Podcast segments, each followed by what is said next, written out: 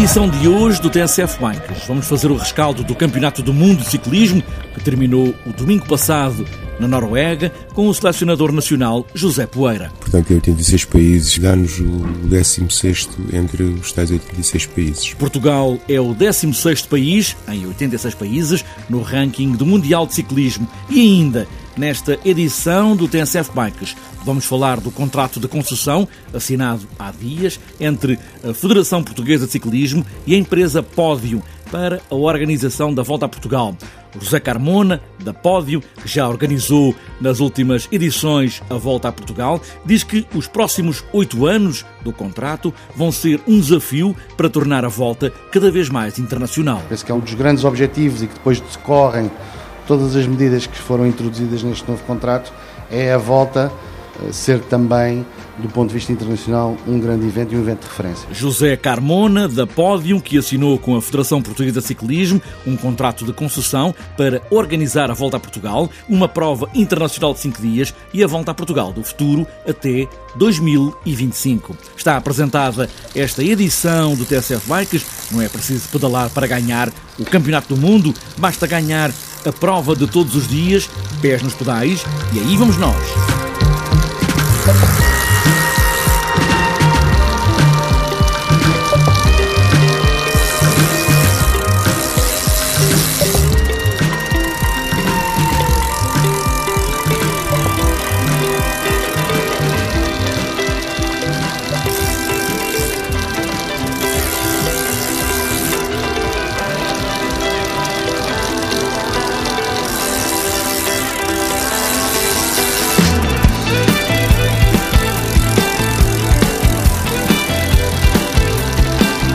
A mobilização da Noruega para o Campeonato do Mundo de Ciclismo foi impressionante, com as ruas sempre cheias de adeptos para as várias provas. A seleção portuguesa não trouxe a camisola de campeão do mundo, já foi de Rui Costa, no lugar da seleção portuguesa entre as 20 melhores, com um 16º lugar.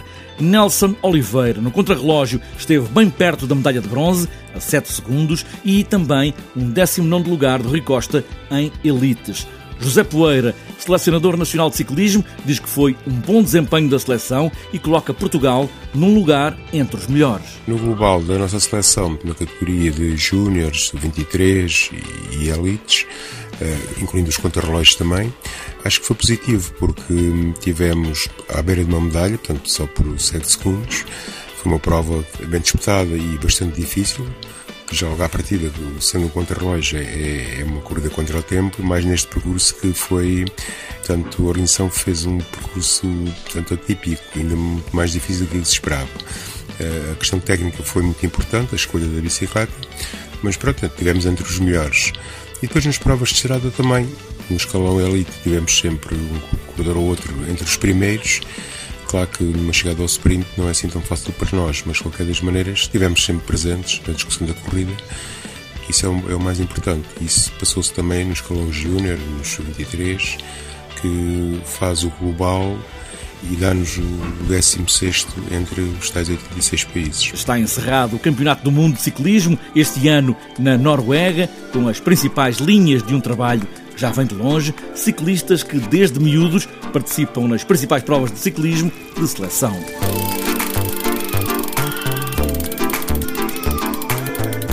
A Federação Portuguesa de Ciclismo assinou há dias um contrato de concessão com a empresa Pódio para a organização da Volta a Portugal em bicicleta. Dalmino Pereira, presidente da Federação Portuguesa de Ciclismo, diz que este contrato agora assinado foi um momento natural de entendimento, mesmo que a Federação tenha aberto concurso público para a organização da volta e só tenha aparecido um concorrente. Abrimos um concurso, houve só uma candidatura no fundo, alteraram-se algumas das condições eh, da concessão, eh, quisemos ajustar à realidade atual. Também houve uma necessidade de legitimar as partes, porque um contrato que já tinha 16 anos, acertarmos um pouco a forma de organização e foi uma, uma situação que decorreu bem. Penso que foi positivo e vai ser positivo ao futuro do ciclismo. Vão ser oito anos de volta a Portugal, onde a volta a Portugal tem de estar obrigatoriamente em todos os lugares do país. E como é que isso vai funcionar? Bom, é, um, é uma cláusula, é um compromisso que temos com o território. A volta, a volta a Portugal tem esse compromisso com o território. É importante manter essa identidade e nós eh, assumimos um compromisso com a organização de pelo menos uma vez, de 4 em 4 anos ou duas vezes nos 8 anos, a volta passar em todos os distritos de Portugal, com exceção das ilhas dos Açores e da Madeira, mas de certo modo ter esse compromisso. E, e o organizador, e, e, obviamente em conjunto com a Federação e todas as instituições públicas, também terão que corresponder para que isto efetivamente seja possível, porque é um, é um desejo da nossa população que nós devemos corresponder. Um dos pontos deste acordo é tornar a volta a Portugal mais internacional, quer dizer, mais marcante no calendário internacional do ciclismo. E isso vai ser possível?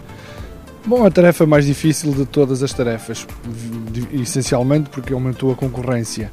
Mas eu penso que a Volta tem um histórico, tem um conjunto de características raras, principalmente ao nível público, ao nível da adesão da, da, marca que tem sobre a nossa sociedade, ser um evento âncora do verão dos portugueses e de ser uma prova com imensa tradição, mas tem que acompanhar a tendência mundial de um ciclismo cada vez mais internacional e portanto a nossa aposta é prestigiar o evento, trabalhá-lo de forma a que ele também consiga trazer a Portugal equipas de prestígio e serão essas equipas que também irão prestigiar o bom ou mau desempenho também dos atletas portugueses. Esta relação é fundamental para que os ciclistas portugueses também se afirmem, o ciclismo português se afirme internacionalmente, mas principalmente os ciclistas portugueses tenham na volta a Portugal também uma forma de projeção internacional. Da parte da empresa Pódio, que já organizou as últimas edições da Volta a Portugal, José Carmona fala no desafio para os próximos anos, transformar a volta num ponto internacional do ciclismo e nestes oito anos vão chegar bem perto do aniversário dos 100 anos da volta a Portugal. Se tudo correr bem, estaremos a celebrar o 98º aniversário da volta a Portugal quando este contrato terminar e esperamos obviamente poder chegar aos 100, eh, que é uma data mítica, não é? E, portanto, tudo se conjugou para, obviamente, pensar um contrato que permita antever as alterações necessárias durante oito anos. Oito anos hoje em dia é muito, muito tempo, as coisas mudam muito. E, portanto, com a Federação tentámos arranjar um modelo que posicionasse a volta nos patamares internacionais, quer do ponto de vista das próprias regras da volta, quer do ponto de vista da sua internacionalização.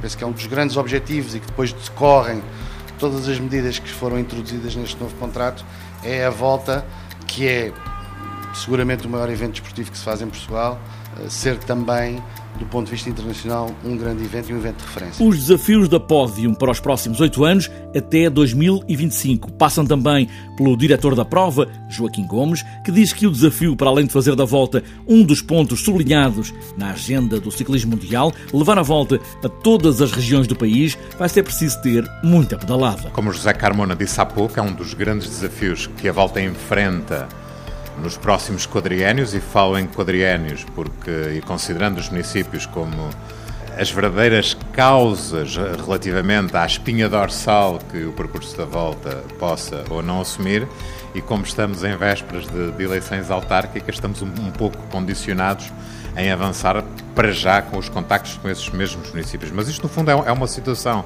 análoga a outros períodos que nós vivemos e organizando a volta desde, no âmbito inicialmente da João Lagos Sport, desde 2013 e mais recentemente no âmbito da Pódia, sabemos que é um fenómeno de 4 em 4 anos temos que lidar. E não tem sido um problema de, maior. De qualquer modo, o maior problema relativamente à, à inclusão de todas as regiões do nosso país no percurso da volta a Portugal prende-se essencialmente com o reduzido número de dias que a Volta a Portugal uh, detém neste momento, e eles foram nos impostos pela União Ciclista Internacional, e contra isso uh, não há em absoluto nada a fazer.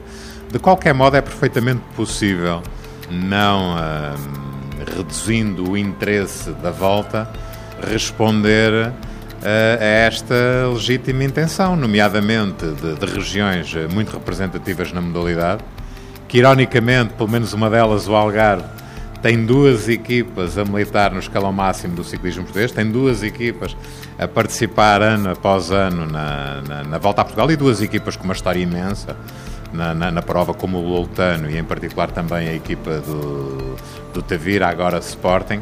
E uh, eu acredito que vamos ter sucesso na, nesses contactos uh, que o Algarve, tal como aconteceu em 2017 com o Alentejo, vai regressar rapidamente aos domínios da, da volta a Portugal e vão uh, contribuir como outras regiões para o sucesso da prova. A pódio, depois desta assinatura do contrato de concessão com a Federação Portuguesa de Ciclismo, fica incumbida de organizar a Volta a Portugal em bicicleta, ainda a Volta a Portugal do futuro e uma prova internacional com duração de 5 dias vai ser a Volta ao Alentejo.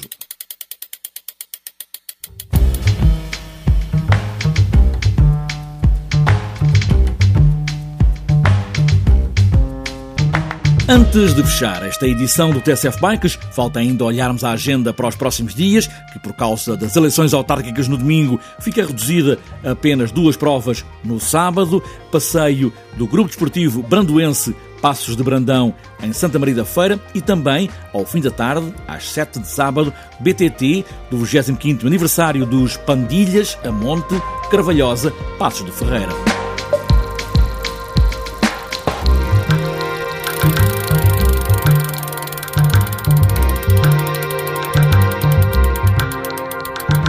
Está fechada esta edição do TSF Bikes a competir com os outros ou só a competir com a vontade de andar de bicicleta todos os dias ou quando lhe apetecer, o que interessa é pedalar. Pedalar sempre e boas voltas.